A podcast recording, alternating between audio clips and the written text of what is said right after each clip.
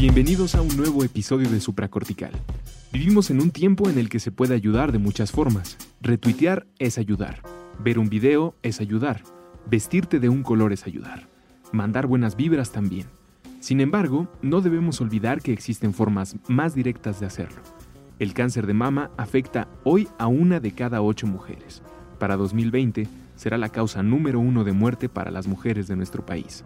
Con tu donativo para Fundación Alma a través de nuestra tienda en línea, se hará posible el primer estudio genético para el cáncer de mama en México. Junto contigo y Fundación Alma, tenemos en nuestras manos recursos tecnológicos y sociales muy valiosos para realmente hacer algo. Ayúdanos con tu donativo a través de puentes.me diagonal tienda. Aquí todos estamos locos. Con Rafael López.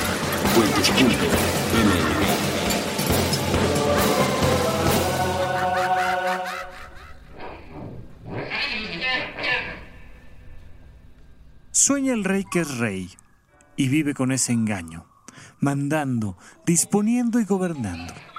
Y ese aplauso que recibe prestado y que en cenizas le convierte la muerte, desdicha fuerte, que hay quien intente reinar sabiendo que ha de despertar en el sueño de la muerte. Sueña el rico en su riqueza, que más cuidados le ofrece. Sueña el pobre que padece su miseria y su pobreza. Sueña el que a medrar empieza. Sueña el que afana y pretende. Sueña el que agravia y ofende. Y en este mundo, en conclusión, todos sueñan lo que son, aunque ninguno lo entiende. Yo sueño que estoy aquí de estas cadenas cargado y soñé que en otro estado más lisonjero me vi. ¿Qué es la vida? Un frenesí. ¿Qué es la vida? una ilusión, una sombra, una ficción, que hasta el mayor bien es pequeño, que toda la vida es sueño y los sueños, sueños son. Este es un pequeño fragmento que da el título a nuestro episodio de hoy de Supracortical. Yo soy Rafa López y el autor, poeta, escritor es Calderón de la Barca. Y como todos sabemos, la vida es una barca, ya lo habíamos comentado en algún otro episodio. No haremos el chiste completo después de poner un fragmento del autor, pero viene muy al caso porque este, este episodio lo vamos a dedicar un poco al tema de los sueños. Los sueños que son de alguna manera una realidad alterna.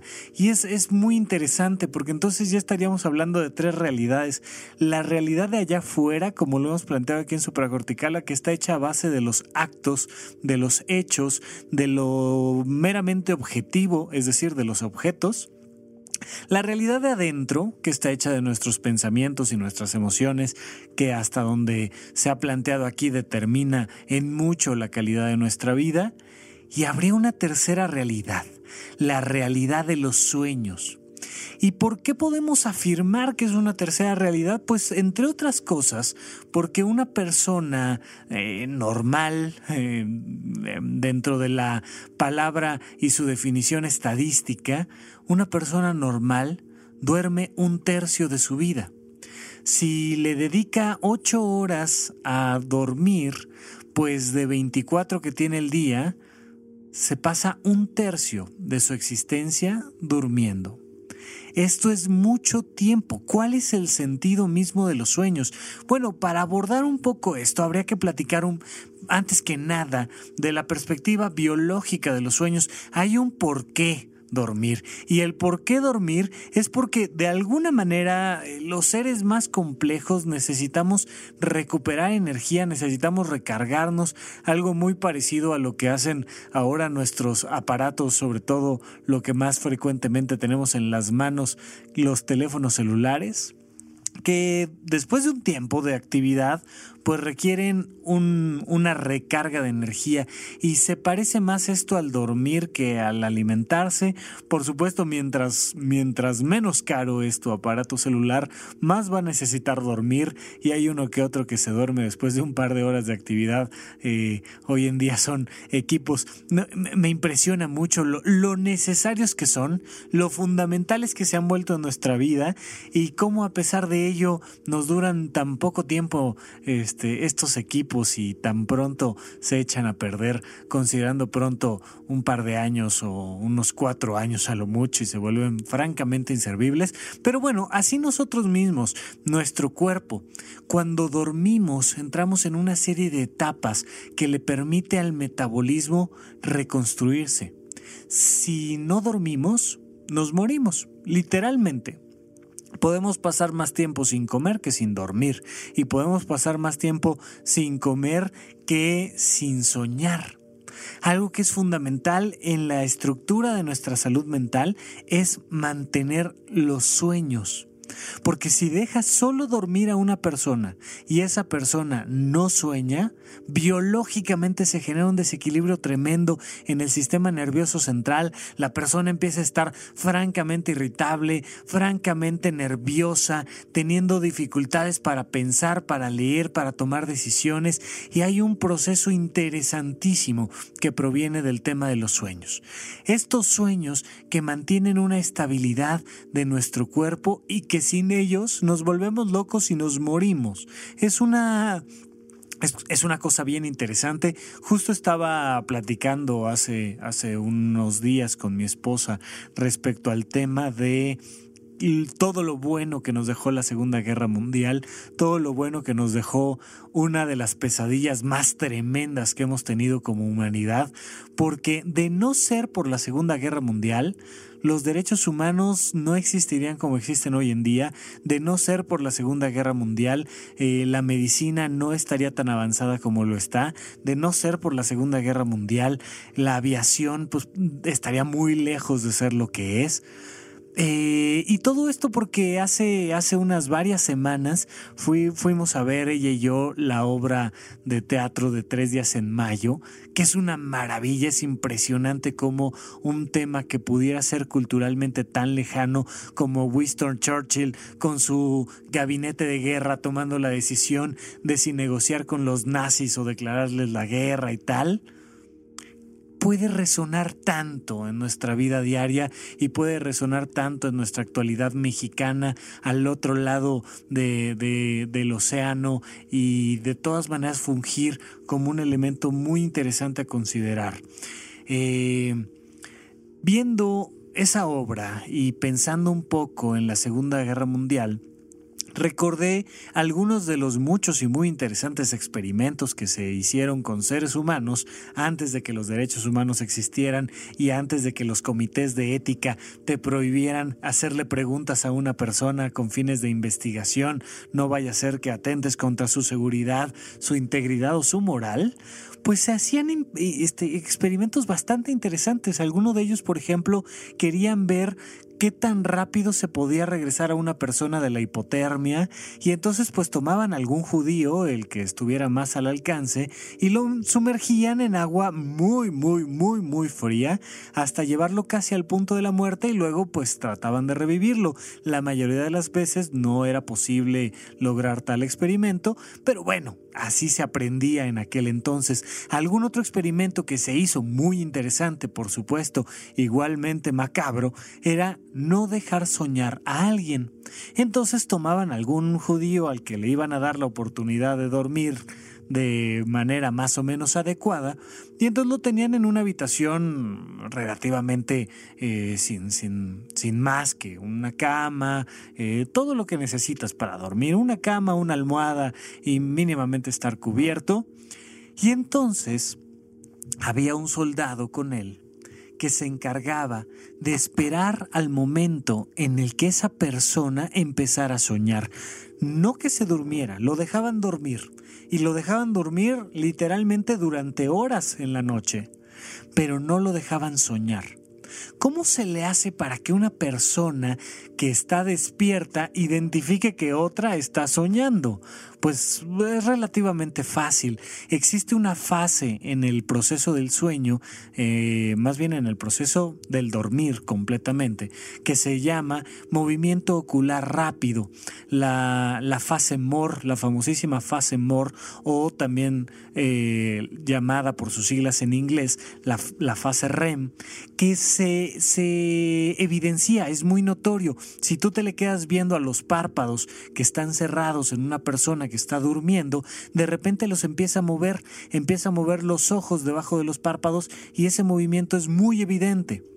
Eso marca un punto fundamental donde sabemos que una persona está soñando. Bueno, pues entonces el soldado que estaba ahí al lado de la cama de este judío en cuestión eh, se aseguraba de despertarlo en el momento en el que comenzara a soñar. Y ya, simplemente lo despertaba y le decía, oye, estás soñando, pero puedes seguir durmiendo. Y entonces la persona empezaba a dormir nuevamente hasta otra ocasión en la que volvía a mover los ojos y se le volvía a despertar y se le volvía a despertar y se le volvió a despertar.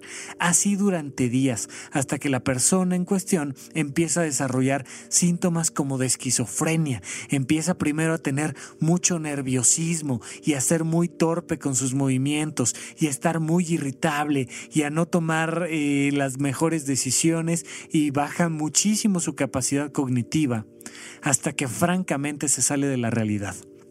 Y empieza a alucinar y empieza a tener ideas extrañas y empieza a tener percepciones extrasensoriales. El cerebro está a punto de fundirse hasta que después de un tiempo, ¡pop!, la persona se muere.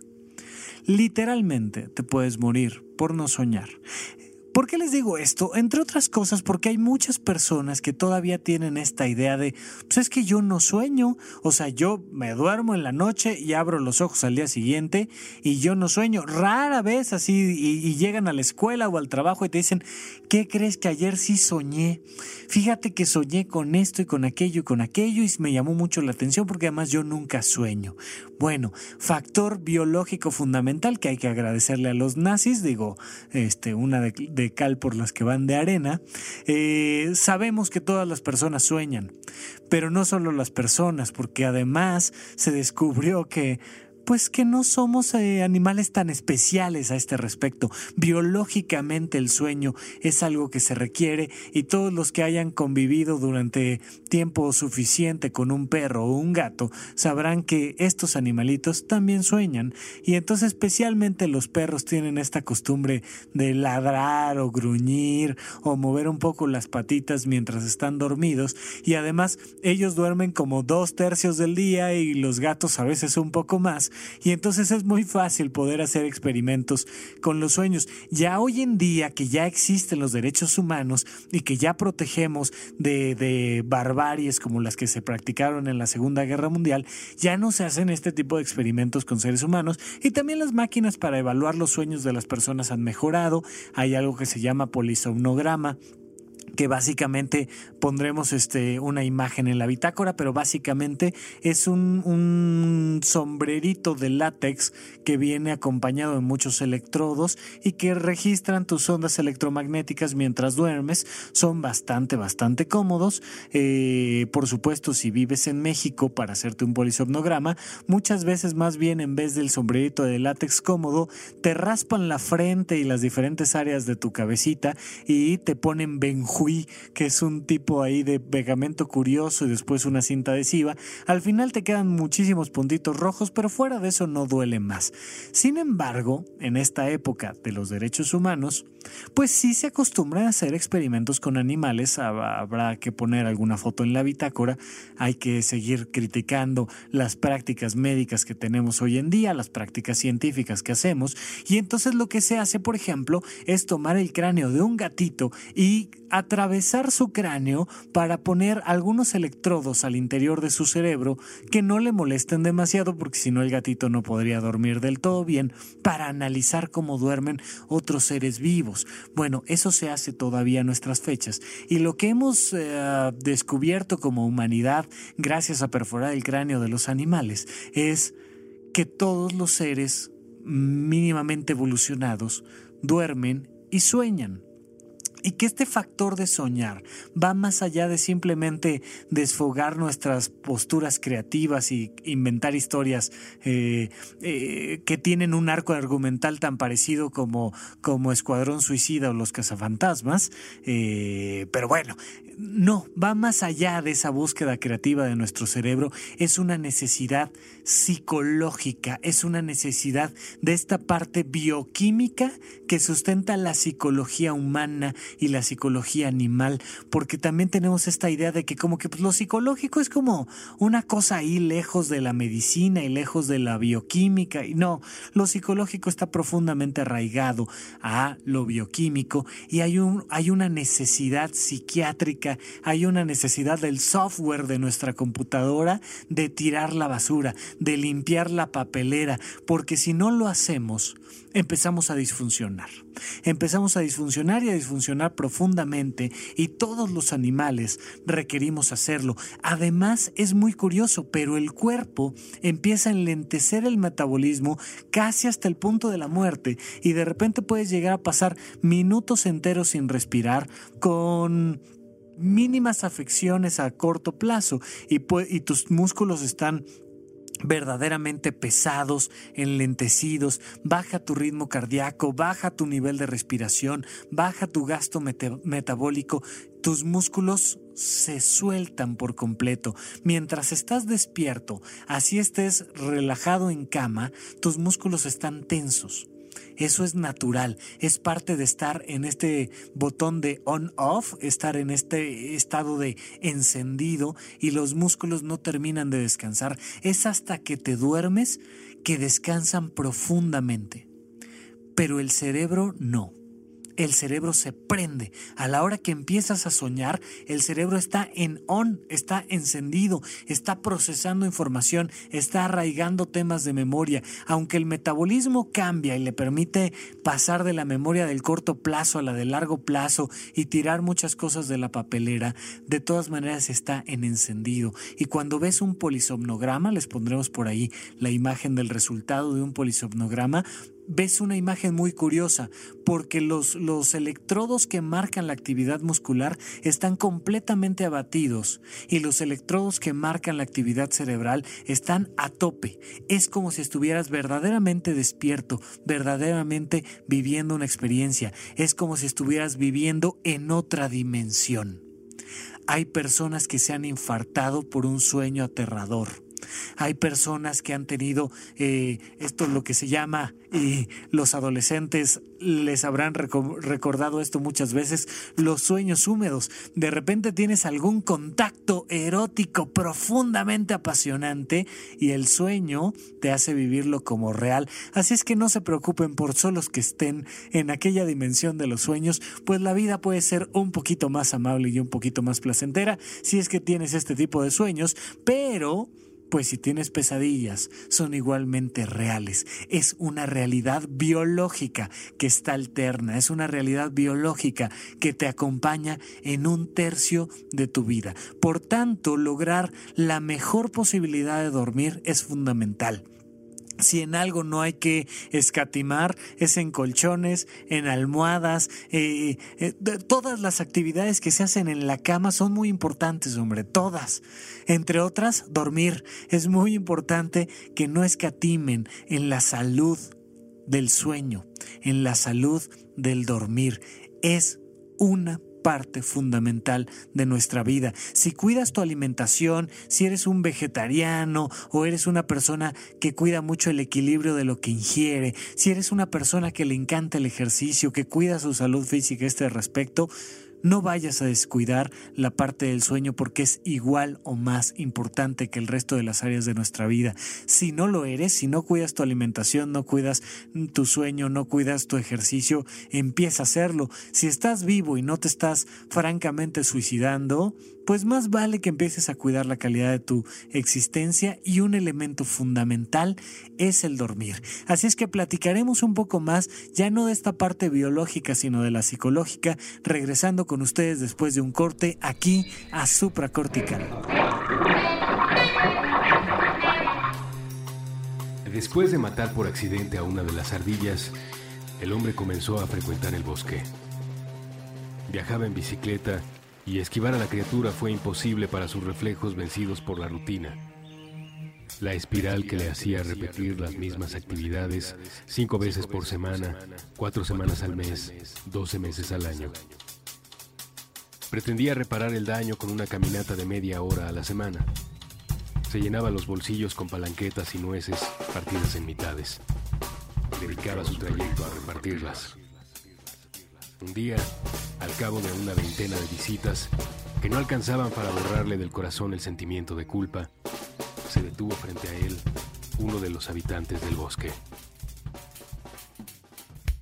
La ardilla negra tenía motas color marrón que le atravesaban el lomo y con las dos manos sujetaba un pequeño megáfono rojo. El arte es una forma de inocencia, exclamó el roedor, mientras abría un maletín cuyas dimensiones no rebasaban las de un cargador de teléfono celular. Está muy claro. Es la razón por la que se inventaron los críticos de arte. Alguien pensó necesario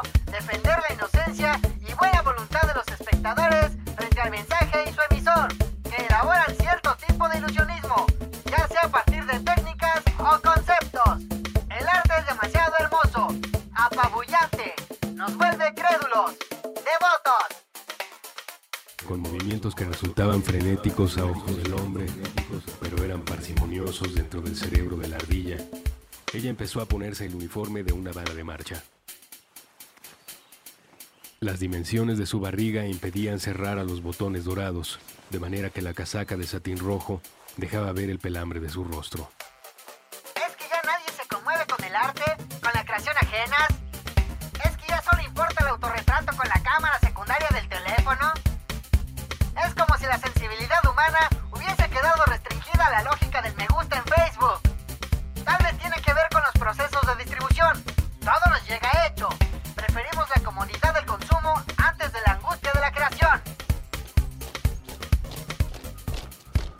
Ardillas se acercaron.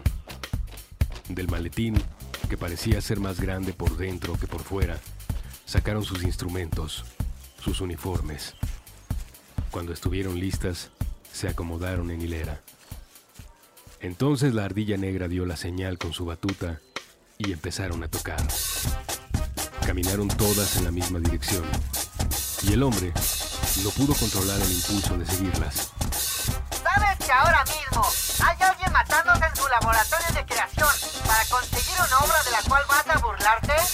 Cuida la obra de los otros, pues se trata de flores de un jardín cuyas sequías desconoces. No nos traigas palanquetas, preferimos los cacahuates con cáscara. Protege tu inocencia, pero nunca dejes de ser amable con todos. El hombre no sabía por qué esas palabras le eran reveladas. Estaba casi seguro de que el mensaje no era para él. Parecía dirigido a alguien que, en secreto, escuchara detrás de los árboles, más allá del bosque. Él nunca había pensado mucho en el arte. Tal vez en el metro, cuando pasaba frente a una exposición o subía algún mochilero con discos de música clásica. Como fuera, le resultaba imposible estar en desacuerdo. Tampoco podía dejar de seguir los pasos de la hilera de ardillas, transformada en banda de marcha. Sin que las indicaciones fueran necesarias, sabía a dónde se dirigía. Al pasaje secreto, al sitio de su último descanso. Sí, era el instante de su muerte. Y la banda de ardillas era su cortejo fúnebre. El hombre sintió miedo. Todos los encuentros imposibles.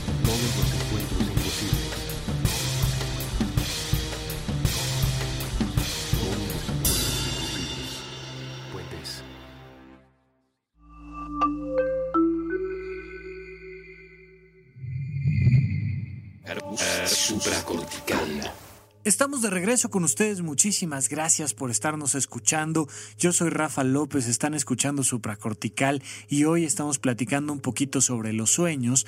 Y si ustedes quieren continuar con esta conversación no, no olviden buscarme en Twitter como arroba Rafa en Facebook pueden contactarme por la página de, de Vita Plena, es una sola palabra, la primera VI con mayúscula. Y también debajo de esta, de, de esta reproducción producción del episodio en puentes.me, donde está la bitácora y donde podemos continuar con conversaciones un poquito más ampliadas. Pueden dejarnos sus comentarios y será un gusto para nosotros escucharlos, contestarlos y recibir sus sugerencias. Muchos de los programas que se van haciendo poco a poco tienen que ver con lo que el público va sugiriendo. Eh, se los agradezco mucho. Gracias por estarme escuchando y platicaremos un poco más de esta necesidad de dormir y de descansar pero sobre todo esta necesidad de soñar. Hay un factor psicológico, hay un factor eh, cultural que es muy importante continuar eh, para que nosotros tengamos la oportunidad de seguir adelante con nuestras vidas. ¿Qué son los sueños? Bueno, los sueños son un fenómeno bioquímico donde tu cuerpo empieza a enlentecerse, entonces disminuye toda tu posibilidad de interactuar con el entorno, pero empiezas a interactuar más con elementos internos. Y entonces a nivel biológico, tu cerebro como que despierta y empieza a generar historias. ¿De dónde saca el material de estas historias? Pues de donde siempre sacamos el material. Para escribir un libro, para tener una buena idea, para desarrollar una película, para, para desarrollar una junta de trabajo, un taller o lo que sea que vayas a desarrollar. No te puedes basar en otra cosa que no sean tus experiencias de vida. Nadie puede crear mágicamente una historia que no sea de alguna manera y en un muy buen porcentaje de la combinación de otras cosas que ha vivido. La creatividad tiene mucho que ver con la capacidad de combinar cosas que aparentemente no tienen ninguna relación, pero definitivamente es necesario que saques de tu background de experiencias toda esta capacidad de tomar la abstracción de las historias y conjuntarlas en un solo elemento. Los sueños hacen exactamente lo mismo sin la necesidad de tanto esfuerzo, sin que seas Woody Allen y te pongas a pensar cuál va a ser mi próxima película del próximo año. No, simple y sencillamente es que tu cuerpo bioquímicamente empieza a generar historias en base a las experiencias vividas las más intensas sobre todo, pero para tu cuerpo lo intenso es muy diferente que lo que es para tu yo consciente, esta concepción de nosotros mismos que vamos llevando por nuestra vida diaria y de, de repente pensamos que el dinero, la calificación o una pareja o una historia romántica es lo importante en nuestra vida, pues sí, efectivamente lo es, pero para nuestro cuerpo físico existe la necesidad de tirar todo lo demás toda la basura, todo lo relevante que se vuelve irrelevante. Entonces cuando sales a la calle y vas caminando y de repente casi te choca un carro y entonces el de enfrente te mienta la madre y luego te bajas y un perro te ladra, pero eh, traes un ramo de rosas y tu pareja te recibe con una sonrisa, pero te pregunta por qué no te pusiste la, la corbata que te regaló. Yo qué sé. Todas esas experiencias de nuestra vida diaria hay que empezarlas a tirar. Son innecesarias. Nuestra cabeza es una computadora muy selectiva que hace que funcionemos adecuadamente, sobre todo a través de la intuición y llenando espacios, quedándonos solo con la información que es profundamente significativa y entonces tenemos que tirar todo lo demás. Eh, ¿Alguna vez se han acercado? Yo creo que sí, dado que la mayoría de los que me escuchan viven en esta bonita Ciudad de México, pero se han acercado a uno de estos puestos de jugos donde en ese momento te cortan la naranja y exprimen y entonces te dan eh, tu gran desayuno de un litro de azúcar, pero eso sí, muy natural en el jugo de naranja o te exprimen un poquito del zumo de la zanahoria o de cualquiera de estas cosas. Bueno, pues han visto seguramente ahí al lado un, una especie de morralito, un costal que contiene toda la basura de todo lo que se ha ido poniendo, de todos los clientes que han ido a desayunar un muy saludable y nutritivo eh, eh, jugo que va a llenar nuestra sangre de azúcar y va quedando una especie de cosa bien rara, una pintura surrealista que tiene naranja y tiene también zanahoria y tiene betabel y tiene las cáscaras del huevo de codorniz y tiene este la última botella de Jerez y se va haciendo algo lleno de colores morados y amarillos y, y rojos y naranjas y demás. Y eso, imagínate que todavía lo pudieras batir y vertir en una hoja en blanco. ¿Qué quedaría? Quedaría algo profundamente onírico. Quedaría la historia de tus sueños, donde parece que las cosas no tienen como mucho sentido y de repente uno se pregunta, oye, ¿y por qué resulta que estaba yo conviviendo con mi abuelita, que mi abuelita murió hace 36 años y además ella estaba vestida de Superman? Pero este yo estaba más bien vestido del guasón, pero tenía que llegar rápidamente al otro lado de la avenida para para entregar un chocolate que era lo más importante para que los norteamericanos no nos invadieran y de repente cosas que insisto, así como en Escuadrón Suicida, no tienen ni pies ni cabeza. Eh, historias que aparentemente no van a ningún lado, pero que cuando las estás viviendo, son una historia profundamente importante, son tu día a día, son la experiencia que estás viviendo en ese momento y por tanto se vuelve tan importante como la realidad. A veces son en otro idioma, a veces son eh, a colores, otras en blanco y negro, con sonido, sin sonido. Las personas que tenían la capacidad de ver y que por algún motivo quedaron ciegas, de repente te refieren lo padre que es que en un tercio de su vida sí puedan ver y entonces se duermen y ven y son personas que ven o son personas que perdieron la capacidad de caminar y que ahora en los sueños pueden caminar y no solo pueden caminar, pueden volar. Bueno, todo este todo este mural simbólico va representando algo de nuestra vida diaria. Evidentemente les recomendaremos el libro La interpretación de los sueños del famosísimo Sigmund Freud, que como literatura a mí se me hace un poco áspera para nuestros días, así es que si, si no le quieres entrar como muy en serio, no le entres a la interpretación de los sueños de Sigmund Freud, pero si le quieres entrar, hay que entrarle por ahí. pero bueno, un resumen importante, o más bien una síntesis de síntesis, sería comprender un elemento fundamental. Todo lo que sueñas y a todos a los que sueñas son tú mismo. El personaje que vas viviendo tú como personaje principal eres tú. Pero esa casa, esa mansión oscura, llena de, de, telarañas, también es una parte de ti, es una representación de tu psique ahí. Y también la persona que venía y te insultaba, aunque tenía este, claramente la cara de tu pareja o de tu maestro, de tu mejor amigo, de quien sea, también es una proyección de ti mismo. No hay nadie más adentro de tu cabeza que tú mismo. No hay nadie más que pueda simbolizar nada más. No es la culpa de nadie más. Eres tú y estás proyectando algo de ti. Hay un montón, no, no, no, no, no, de libros eh, así de esos de a 50 pesos con colores chillantes que se escribieron en tres días, de qué significan los sueños. Y entonces si sueñas agua, pues significa que te vas a, casar con un extraterrestre de tres dedos, pero si sueñas que se te cayeron los dientes es que alguien se va a morir, pero si sueñas con un pantano es que te vas a ganar la lotería, pero si en el pantano había un cocodrilo chimuelo es que tu jefe en realidad este, es homosexual. Todos esos libros no son ciertos. No sirven de nada. No hay manera de interpretar los sueños en un catálogo general. Pero si les pones un poquito de atención, no necesitas ir y pagarle mil pesos a un psiquiatra para interpretar tus sueños.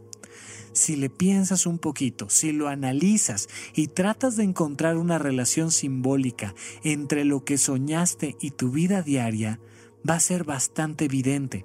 De repente eh, estás soñando que que estás ciego y que estás además encarcelado, rodeado de un montón de guardias muy bien vestidos, y resulta que dentro de unos días tienes tu examen profesional para graduarte de la licenciatura. Bueno, pues no es tan difícil interpretar que te sientes abrumado por eso y que no le ves la salida y que además te sientes encarcelado y que además, etcétera, etcétera, etcétera. No es tan complicado. La mayoría de los sueños son muy simples. Eh, Hace, hace unos días estaba platicando con un amigo mío y me decía, oye, de repente me vi en mi sueño pues así como coqueteándole a un amigo mío y como teniendo una relación ahí, este, homosexual, dice yo jamás, oye, te lo juro, a, las pruebas me remito, ¿no? Hazme, hazme el examen de sangre que quieras, nada más no me hagas otro tipo de exámenes, pero de verdad te juro que yo pura heterosexualidad, no, no, tranquilo, pues todo bien, ¿no? Y si también es un deseo reprimido, pues bien por ti, hombre, te digo que es un lugar donde además nadie va a filmarlo y ponerlo en Facebook, salvo que lo hagas tú, entonces tranquilo. No, pero resulta que estaba frente a una situación con su pareja, una mujer, en la cual su pareja se estaba comportando de una manera culturalmente hablando muy masculina. Y él decía, es que traigo aquí un conflicto porque no quiero que ella haga tal o cual actividad, porque me parece muy masculina. Y entonces se representa en el sueño este conflicto, donde de repente él dice, puta, pues estoy casado con un hombre, pues ¿qué me está pasando? Y pasa que se proyecta simbólicamente tus deseos, tus frustraciones, tus anhelos, tus confusiones, tus dudas si le piensas un poquito, va a ser muy fácil que interpretes cada uno de tus sueños y, te va a dar información sobre el sentido mismo de tu vida. A lo mejor tú no te has dado cuenta de que ya estás harto del trabajo donde estás, o a lo mejor tú no te has dado cuenta de que ya no soportas tu relación de pareja, o a lo mejor no te has dado cuenta de que verdaderamente lo que querías hacer en esta vida era ser pintor y tus sueños te lo empiezan a reflejar y empiezas a tener estos sueños recurrentes. ¿Por qué son los sueños recurrentes? Pues porque traes el mismo material psíquico una y otra vez en la cabeza y lo vas a tener que expresar por algún lado. Bueno, pues por los sueños. Imagínate tú que, que tuviéramos la posibilidad de controlar nuestro ritmo cardíaco o que tuviéramos la posibilidad de controlar nuestro filtrado glomerular en nuestros riñones, o sea, la cantidad de tiempo y cosas que pasan a través de áreas de nuestros riñones para filtrarlo pues la mayoría de nosotros se hubiera muerto hace mucho, porque tomamos pésimas decisiones conscientes. A veces el inconsciente toma muchas mejores decisiones que nosotros y esta inconsciencia bioquímica definitivamente es más inteligente que nosotros, entonces sabe que a veces hay que incrementar el ritmo cardíaco y a veces sabe que hay que incrementar la presión arterial y a veces sabe que hay que incrementar n cantidad de cosas para no morirnos. Bueno, nuestra mente, nuestra psique, nuestro inconsciente psicológico, evidentemente el inconsciente es una palabra que se relaciona 100% con lo psicológico, pero quería hacer este énfasis en este como inconsciente bioquímico, nuestro inconsciente psicológico hace que tomemos terapia todos los días. No se va a esperar a que a ti se te antoje la brillante idea de invertir dinero en tu salud mental y de sentarte frente a un terapeuta o de ir con un sacerdote a sacar tus conflictos existenciales o de analizar qué vas a hacer con tu vida, no lo va a esperar. Tu psique toma terapia todos los días, ocho horas de preferencia. Y si no, bueno, pues al menos cinco o algo. Pero tu psique va a tomar terapia diariamente. ¿Cómo? Va a sacar toda la basura psíquica que tiene y va a proyectar todas sus frustraciones y va a proyectar todos sus anhelos y va a poner en cuestionamiento el sentido de tu propia vida todo el tiempo, diariamente. porque si no te vuelves loco. No va a esperarse a que tomes tú la decisión de acudir a un proceso terapéutico, lo va a hacer todos los días. Bueno, si le pones atención, la calidad de tu vida va a mejorar muchísimo. Si anotas brevemente qué significó un sueño diario para ti, te vas a ahorrar mucho tiempo de terapia, te vas a ahorrar muchos problemas. Es la mejor manera de trascender un duelo, es la mejor manera de resolver un conflicto de pareja, es la mejor manera de encontrar el sentido de tu propia existencia, a través de los sueños a través de interpretar tú mismo tus propios sueños. No va a haber mejor psicólogo o psiquiatra que interprete tus sueños que tú mismo, porque tú vas a poder ser genuino con tus propios deseos te voy a dar nada más un tip central. Pregúntate qué emoción generó en ti el sueño que tuviste esta noche. Pregúntate qué crees que significa este sueño.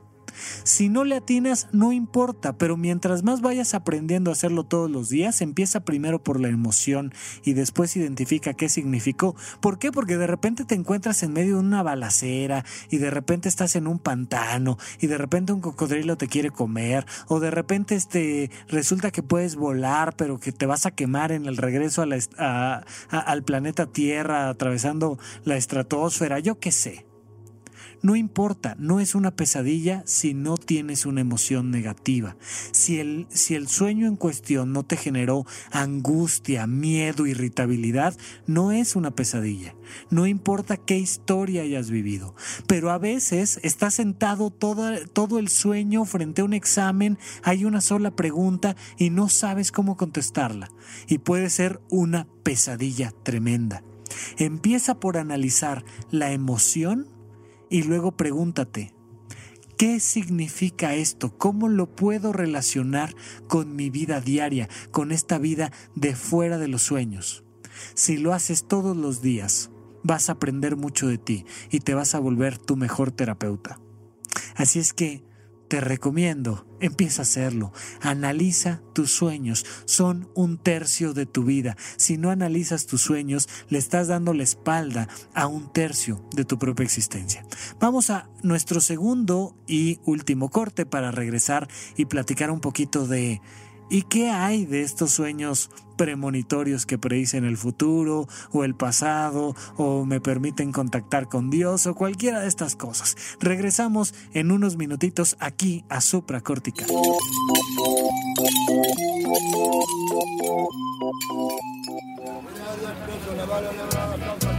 Cuidad de México. De, México, México. Solo se cuida lo que se quiere y solo se quiere lo que se conoce. México con Jorge Pedro Uribe Llamas en puentes.me.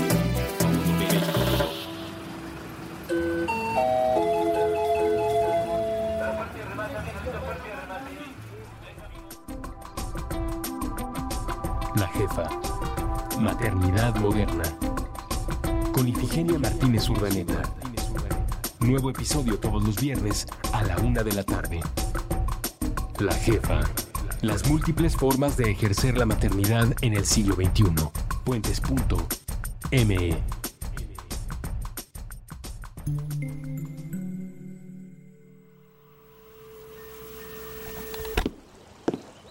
Nunca se cruza el mismo puente dos veces.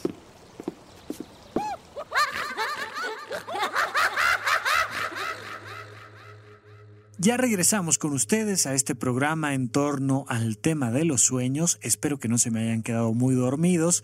Ustedes disculparán, el tema lo amerita, pero si sí, bueno, pues ojalá ya que despierten vuelvan a escuchar esta recomendación y analicen qué demonios me puse a soñar cuando Rafa me aburrió profundamente hablando de este tema en supracortical y entonces podamos platicar un poco más al respecto y no lo dejen por ahí en la bitácora y hagan lo que corresponda. Bueno, este tema de los sueños tiene un tercer piso, tiene un tercer escalón que es el tema espiritual poco a poco iremos planteando aquí en supracortical este, una forma de leer y entender el alma y el espíritu y todas estas cosas, pero desde una perspectiva un poco más científica. Y aquí podría venir un, un arco interesante.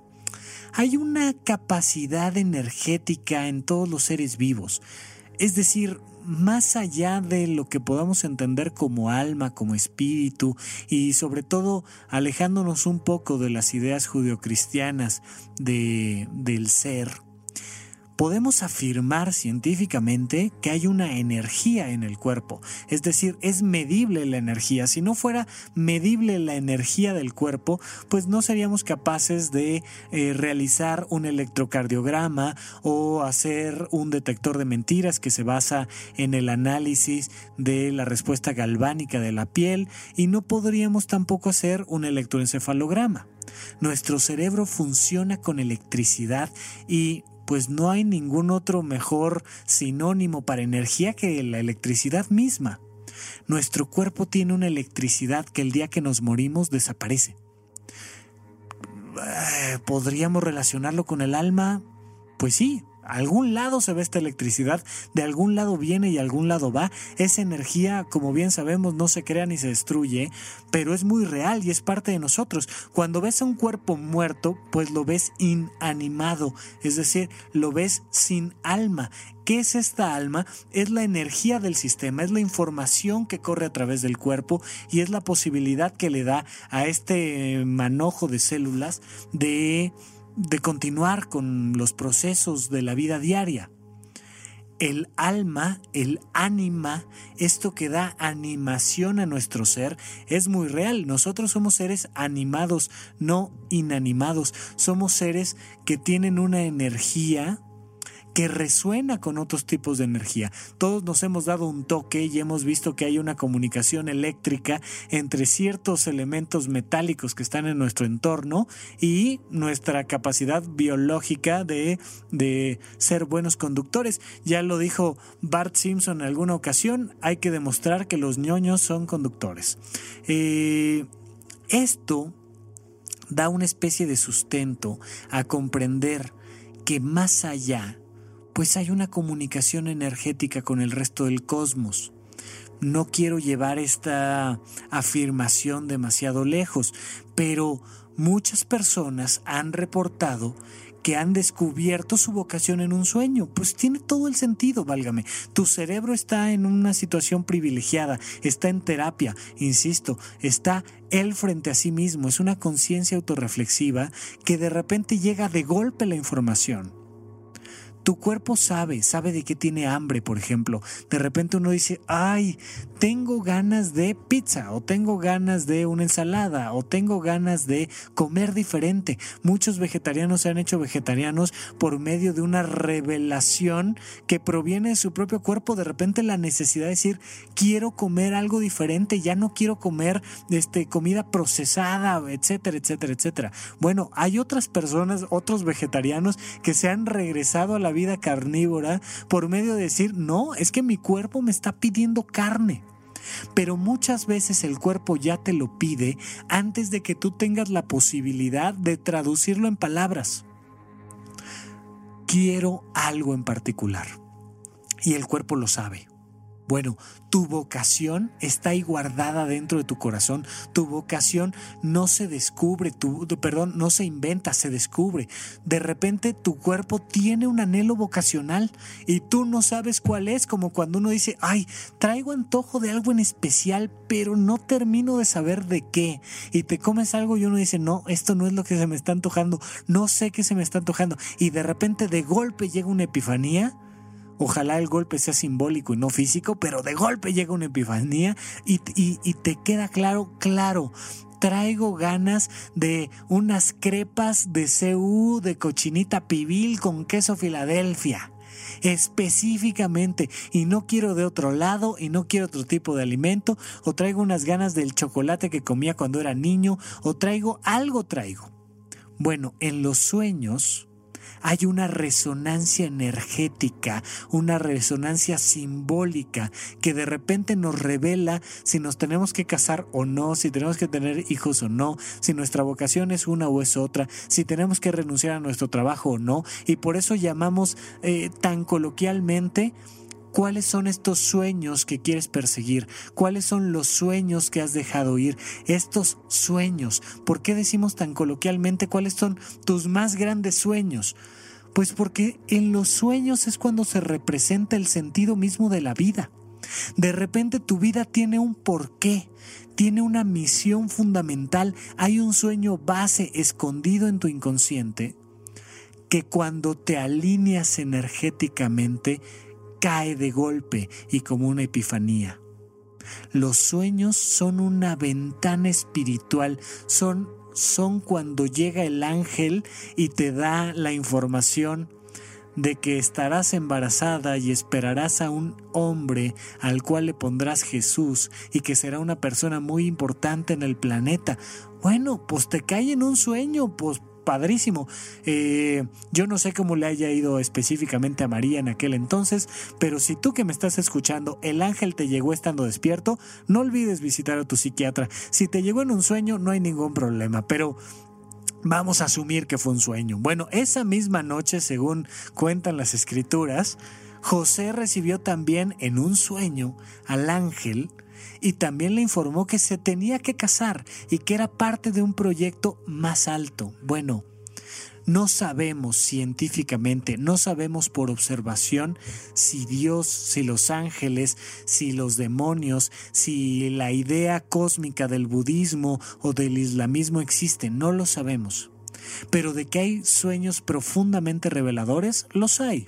Y de que más de una persona ha soñado con su futuro que más adelante se convirtió en una realidad presente, existe.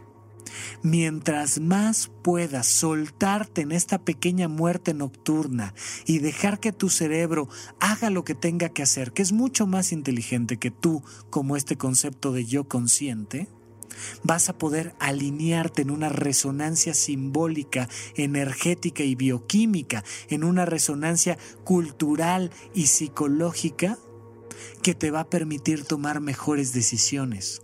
Tus sueños nunca van contra ti. Entonces vamos a vamos a dar un pasito más y vamos a alejarnos de las explicaciones científicas y vamos a dejar de argumentar en términos eh, médicos lo que voy a decir. Pero vamos a pensar que tu alma tiene la posibilidad de salirse de este cuerpo físico y entrar a una dimensión simbólica y que es en esta tercera dimensión, en esta, en esta realidad que va más allá de las acciones, de las emociones, sino que está en otro plano y es capaz de recibir mensajes de otro plano. ¿Cuál es el sustento científico? No tengo la más remota idea lo hay o no lo hay, no lo sé, es una invención.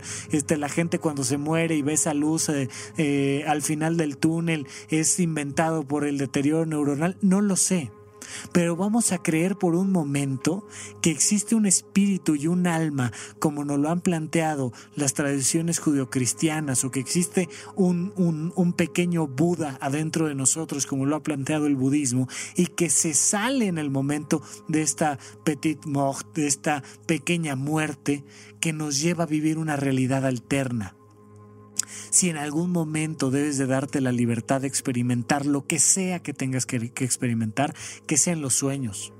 Que no tengas miedo en los sueños.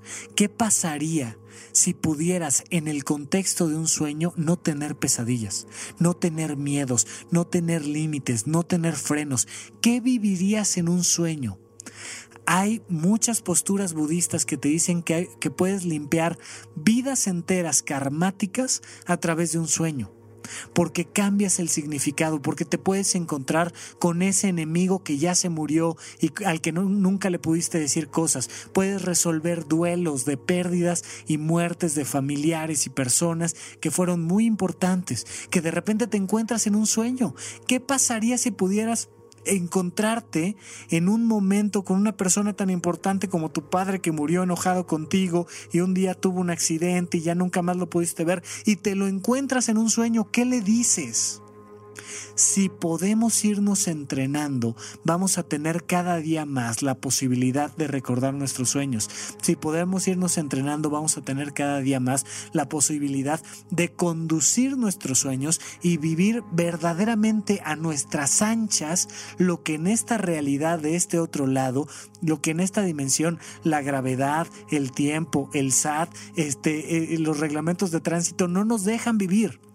¿Qué pasaría si tuvieras la capacidad de volar o de tener un encuentro erótico con una persona de tu mismo sexo o con otra o con un anciano o yo qué sé?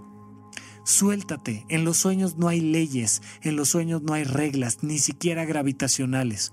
Si pudiéramos meternos a esta, a esta Matrix y vivir la libertad de lo que realmente queremos experimentar.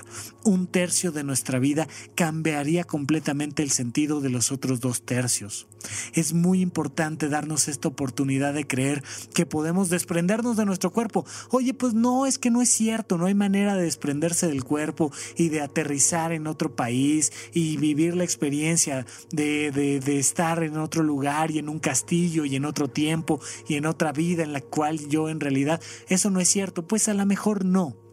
A lo mejor es un mero proceso psicológico, pero aunque así sea, te daría la libertad de experimentar todo aquello que en realidad quieres experimentar. Mientras más puedas ir dándote la opción de liberarte en la noche y dormir adecuadamente y descansar de manera adecuadamente oxigenada con una buena temperatura, sin tener que digerir toda una cena tremenda de la noche anterior, mientras mejore tus hábitos de sueño, más vas a poder vivir una realidad alterna que a lo mejor te va a dar la respuesta para esta que está acá. Ahora, ya que estás acá, ya que estás consciente escuchando esta información que viene de supracortical, te pregunto, ¿cuáles son los sueños que has abandonado? ¿Qué querías ser de grande? ¿Qué quieres ser de grande? ¿Qué es todo esto que tus sueños te contaban cuando eras niño, cuando ese mundo de los sueños lo vivías en la vida diaria y entonces decías, ah, yo quiero ser tal o cual cosa? Pondremos por ahí en la bitácora la imagen de la portada de la película Más extraño que la ficción, donde uno de los personajes eh, particularmente tenía el sueño de vivir como astronauta y de repente le, pregunta el personaje principal a este personaje secundario, le dice, si tuvieras superpoderes, ¿qué serías? Y lo va guiando hasta el punto en el que dice, válgame, pues sería astronauta, nada más.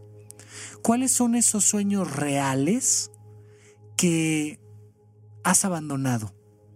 Que dejaste en las camas y en las almohadas, que dejaste en las oficinas, que dejaste en la computadora, que dejaste el día que te graduaste? ¿Cuáles son esos sueños que en tu realidad misma dejaste atrás? ¿Habría manera de retomarlos o no?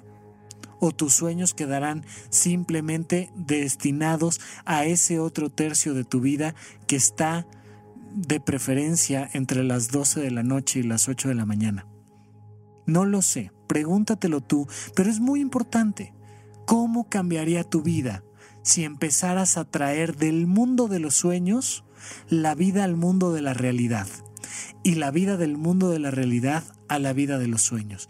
¿Qué pasaría si pudiéramos integrar nuestra conciencia e integrar nuestro ser en una sola realidad, donde no estuvieran estos, estos, estos tercios de la vida de los hechos por un lado, de la vida de las emociones y los pensamientos por otro, y en otra dimensión la vida de los sueños. Esta maravilla de los grandes artistas, que son estos locos que todavía no están listos para entrar a los manicomios, pero que permiten la creación de un puente que conecta la realidad con los sueños la gravedad con la posibilidad de volar. Eso sería un cambio fundamental para nuestra estructura diaria y para nuestra capacidad de vivir una vida en plenitud. Ojalá despierto busques tus sueños y hacerlos realidad. Ojalá dormido te des la realidad de liberarte de tus condicionamientos y disfrutar de una parte fundamental de tu existencia. Ojalá así sea, te lo recomiendo y si escribes algo interesante proveniente de alguno de tus sueños, no lo puedas compartir, ya te hemos dado los, los datos de contacto y será para nosotros un placer poder platicar un poquito más al respecto. Muchísimas gracias por escucharnos, yo fui, soy y en otra dimensión a veces también lo soy, Rafa Rufus, muy contento de platicar con ustedes y esto es Supracortical. Muchísimas gracias y hasta la próxima.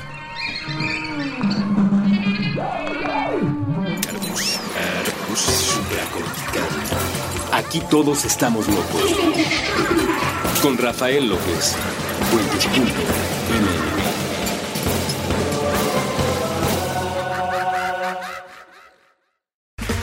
Okay, round two. Name something that's not boring. A laundry? Ooh, a book club. Computer solitaire, huh? Ah, sorry, we were looking for Chumba Casino. That's right. ChumbaCasino.com has over 100 casino style games. Join today and play for free for your chance to redeem some serious prizes. ChumbaCasino.com. No purchase necessary. Full prohibited by law. 18 plus terms and conditions apply. See website for details. ¿Quieres regalar más que flores este Día de las Madres? The Home Depot te da una idea. Pasa más tiempo con mamá plantando flores coloridas, con macetas y tierra de primera calidad para realzar su jardín. Así sentirá que es su día todos los días. Llévate tierra para macetas Bigoro por solo $8.97 y crece plantas fuertes y saludables dentro y fuera de casa. Recoge en tienda y sigue cultivando más momentos con mamá en The Home Depot. Haces más, logras más. Más detalles en homedepot.com diagonal delivery.